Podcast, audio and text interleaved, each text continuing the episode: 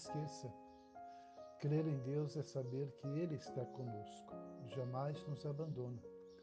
Quando a tempestade vem e o mar revolto agita o nosso coração, a presença do Senhor nos dá paz e segurança. Diariamente somos lembrados da promessa que diz: Quando você passar pelas águas, eu estarei com você. Quando passar pelos rios, eles não o submergirão. Quando passar pelo fogo, você não se queimará. As chamas não o atingirão. Porque eu sou o Senhor, seu Deus, o Santo de Israel, o seu Salvador.